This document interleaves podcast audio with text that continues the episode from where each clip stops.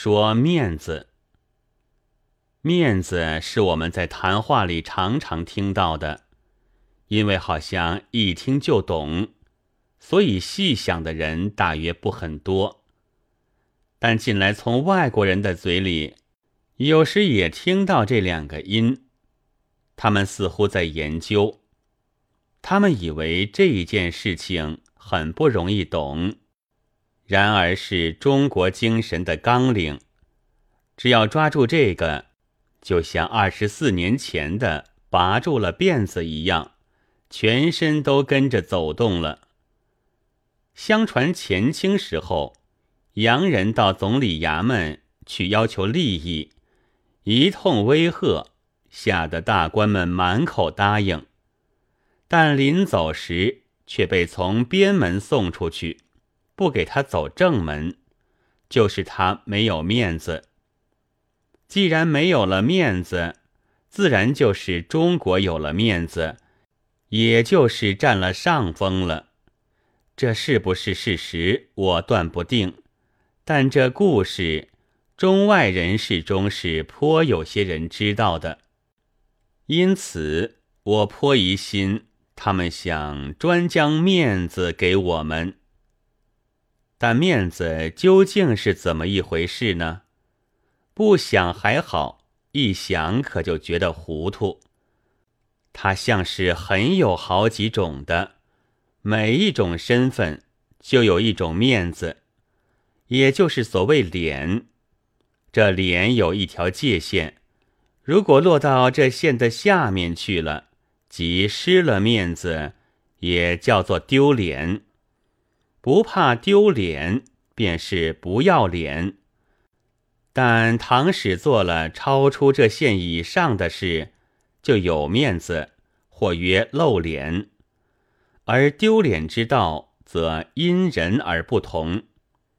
例如车夫坐在路边赤膊捉狮子，并不算什么；富家姑爷坐在路边赤膊捉狮子，才成为丢脸。但车夫也并非没有脸。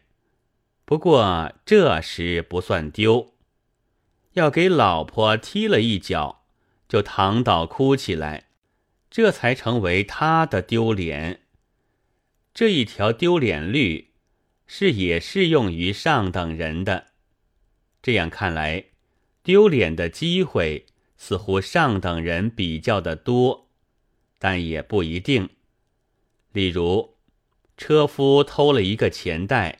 被人发现是失了面子的，而上等人大捞一批金珠珍玩，却仿佛也不见得怎样丢脸。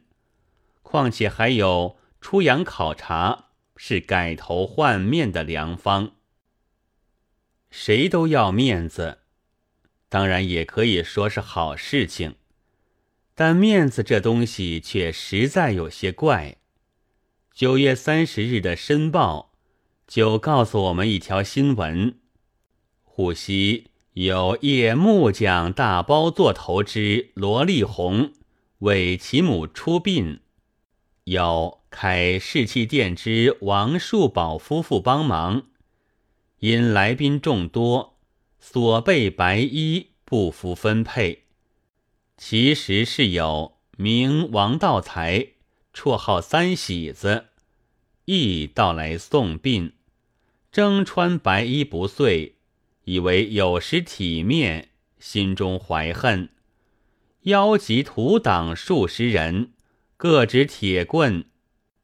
据说尚有持手枪者多人，将王树宝家人乱打。一时双方有剧烈之战争，头破血流。多人受有重伤。白衣是亲族有福者所穿的，现在必须征穿而又不遂，足见并非亲族，但竟以为有失体面，演成这样的大戏了。这时候，好像只要和普通有些不同，便是有面子，而自己成了什么？却可以完全不管，这类脾气是身伤也不免发怒的。袁世凯将要称帝的时候，有人以列名于劝进表中为有面子；有一国从青岛撤兵的时候，有人以列名于万民伞上为有面子。所以，要有面子，也可以说。并不一定是好事情，但我并非说人应该不要脸。现在说话难，如果主张非孝，就有人会说你在煽动打父母；主张男女平等，有人会说你在提倡乱交。这声明是万不可少的。况且要面子和不要脸，实在也可以有很难分辨的时候。不是有一个笑话吗？一个绅士有钱有势，我假定他叫四大人吧，人们都以能够和他攀谈为荣。有一个专爱夸耀的小瘪三，一天高兴地告诉别人道：“四大人和我讲过话了。”人问他，说什么呢？答道：“我站在他门口，四大人出来了，对我说：‘滚开去。’当然，这是笑话，是形容这人的不要脸。但在他本人是以为有面子的，如此的人一多，也就真成为有面子了。别的许多人。”不是四大人连滚开去也不对他说吗？在上海吃外国火腿，虽然还不是有面子，却也不算怎么丢脸了。然而比起被一个本国的下等人所踢来，又仿佛近于有面子。中国人要面子是好的，可惜的是。这面子是圆机活法，善于变化，于是就和不要脸混起来了。